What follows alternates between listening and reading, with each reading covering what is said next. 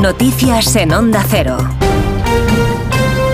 Buenas tardes, les avanzamos a esta hora algunos de los asuntos de los que hablaremos con detalle a partir de las 12 en Noticias Mediodía, por ejemplo, las protestas agrarias de las que enseguida nos ocupamos, pero vamos a empezar con una última hora. En el Parlamento Europeo se acaba de aprobar una resolución a favor de investigar las conexiones rusas del independentismo catalán, un texto en el que además se denuncian los ataques a los jueces. Corresponsal en Bruselas, Jacobo de Regoyos. Por una abrumadora mayoría, 433 votos a favor y solo 56 en contra y 18 abstenciones, el Parlamento Europeo ha tomado nota de los contactos de los independentistas catalanes con el Kremlin, lo que entiende como parte de la estrategia rusa de desestabilizar la Unión Europea. Se muestra la preocupación por estos hechos y se pide que se investiguen, lamentando al mismo tiempo los ataques a los jueces que investigan estos asuntos. Pues en relación a lo que tiene que ver con la amnistía, a partir de las dos les contaremos cómo está discurriendo la visita a España de los representantes de la llamada Comisión de Venecia, que es un órgano asesor del Consejo de Europa que se ha interesado también por la amnistía. La delegación se ha entrevistado ya con el ministro Bolaños y a esta hora mantiene encuentros con representantes de la Comisión Parlamentaria de Justicia, Congreso de los Diputados, Cosas Ramonarias. Y prosigue a esta hora la reunión con la Comisión de Justicia del Congreso antes de desplazarse al Senado, donde mantendrá un encuentro con su presidente Pedro Rollán y con los miembros de la mesa de la Cámara Alta, que fueron precisamente los que solicitaron a la Comisión de Venecia que elaborara un informe sobre la amnistía, informe que podría estar acabado a mediados del próximo mes de marzo. Dentro de la agenda de esta comisión de expertos jurídicos que pertenece al Consejo de Europa también están previstos encuentros con el Consejo del Poder Judicial, con asociaciones de jueces y de fiscales, así como con expertos juristas. El Gobierno, como decías, ya ha expresado después de la reunión que ha mantenido el ministro de Justicia con esta Comisión de Venecia que todo se está haciendo dentro de la normalidad. Bueno, las protestas de los agricultores de las que les hablaba al comienzo de este boletín informativo viven hoy una nueva jornada, tractoradas en la calle en respuesta a la convocatoria oficial, esta vez sí, de las principales asociaciones agrarias. El campo sigue en pie de guerra con cortes de carreteras y bloqueos. A esta hora movilizaciones en marcha en Valencia, Andalucía, Castilla y León, La Rioja y en Oviedo, donde los tractores acaban de entrar en la ciudad Asturias. Arturo Tellez.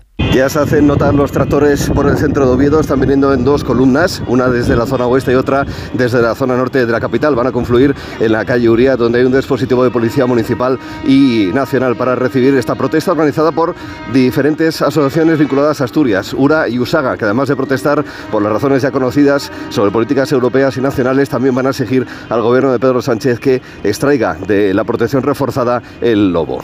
A partir de las 2 de la tarde recorreremos los puntos más conflictivos y escucharemos el diagnóstico de la vicepresidenta del Gobierno, María Jesús Montero, que no tiene duda de que las protestas están dirigidas desde la extrema derecha. Algo más prudente, el ministro de Transportes, Óscar Puente, esta mañana en Antena 3. No, no, no quiero tampoco eh, situar la paternidad de, las movilizaciones en ningún sector político, porque creo que tienen también un cierto grado de, espontaneidad y, de malestar legítimo que hay que respetar y lo que hay que tratar es de escuchar y, resolver. El ministro que se compromete a no permitir que se bloquee el país. Hoy, en más de uno, el presidente del Comité Nacional del Transporte por Carretera, Carmelo González, le decía al SINA que lo único que ellos quieren es trabajar. Hay estimaciones de que unos 80.000 eh, camiones en toda España estaban colapsados en distintos puntos sin poder llegar a, llevar sus mercancías al punto de destino. No tenemos nada en contra de las reivindicaciones, todo lo contrario. Nos eh, podemos dar nuestro apoyo, pero también pedimos que se nos deje circular para realizar nuestro trabajo. Por supuesto, estaremos a las 2 de la tarde en Castro Urdiales para darles los detalles de la dramática noticia que ha conmocionado a los vecinos de esta localidad cántabra, el asesinato de una mujer del que son sospechosos sus dos hijos adoptados de 13 y 15 años. La alcaldesa de la localidad, visiblemente afectada por lo sucedido, ha pedido insistentemente respeto. Ha explicado que no son niños conflictivos. No eh, eran niños en absoluto conflictivos, eran eh, niños eh, exactamente pues eh, con su personalidad acorde a la, edad que, tienen, eh, eh, académicamente excelentes, con lo cual ningún tipo de conocimiento sobre ningún tipo de conflicto. En Brasil, un juez de la Corte Suprema acaba de pedirle al expresidente Bolsonaro que entregue su pasaporte. Hay en marcha una operación policial contra militares y aliados políticos del líder de ultraderecha que intentaron un golpe de Estado tras las elecciones de 2022 para tratar de derrocar a Lula da Silva. Y además, Putin y Xi Jinping prosiguen estrechando lazos. Esta mañana, conversación telefónica han confirmado el buen estado en el que se encuentra la relación entre ambos países. Jorge Infer. Conversaciones que llegan a las puertas de las elecciones presidenciales de Rusia que se celebran el próximo mes de marzo y para las que, por cierto, la Comisión Electoral Central acaba de rechazar la candidatura del único opositor a las políticas de Putin. Lo explica Dmitry Peskov, portavoz del Kremlin. Muchas firmas fueron reconocidas como nulas y este importante criterio no se ha cumplido. No hay nada que comentar. La Comisión Electoral Central sigue escrupulosamente las reglas establecidas.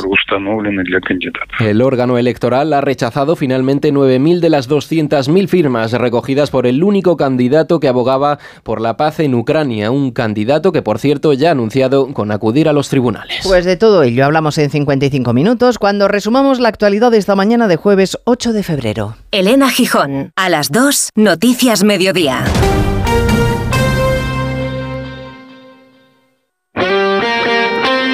Este sábado hay liga en Radio Estadio con un partido estrella que puede marcar el camino hacia el final de la liga. Los madridistas pueden abrir la primera ventaja importante al frente de la tabla. Los gironís superar otra prueba de nivel que les ratifique como candidatos al título. Además, la Real Sociedad recibe a Osasuna, la Unión Deportiva Las Palmas al Valencia y el desenlace del partido a la vez Villarreal con las paradas habituales en los estadios de Segunda División y la Liga ACB de baloncesto.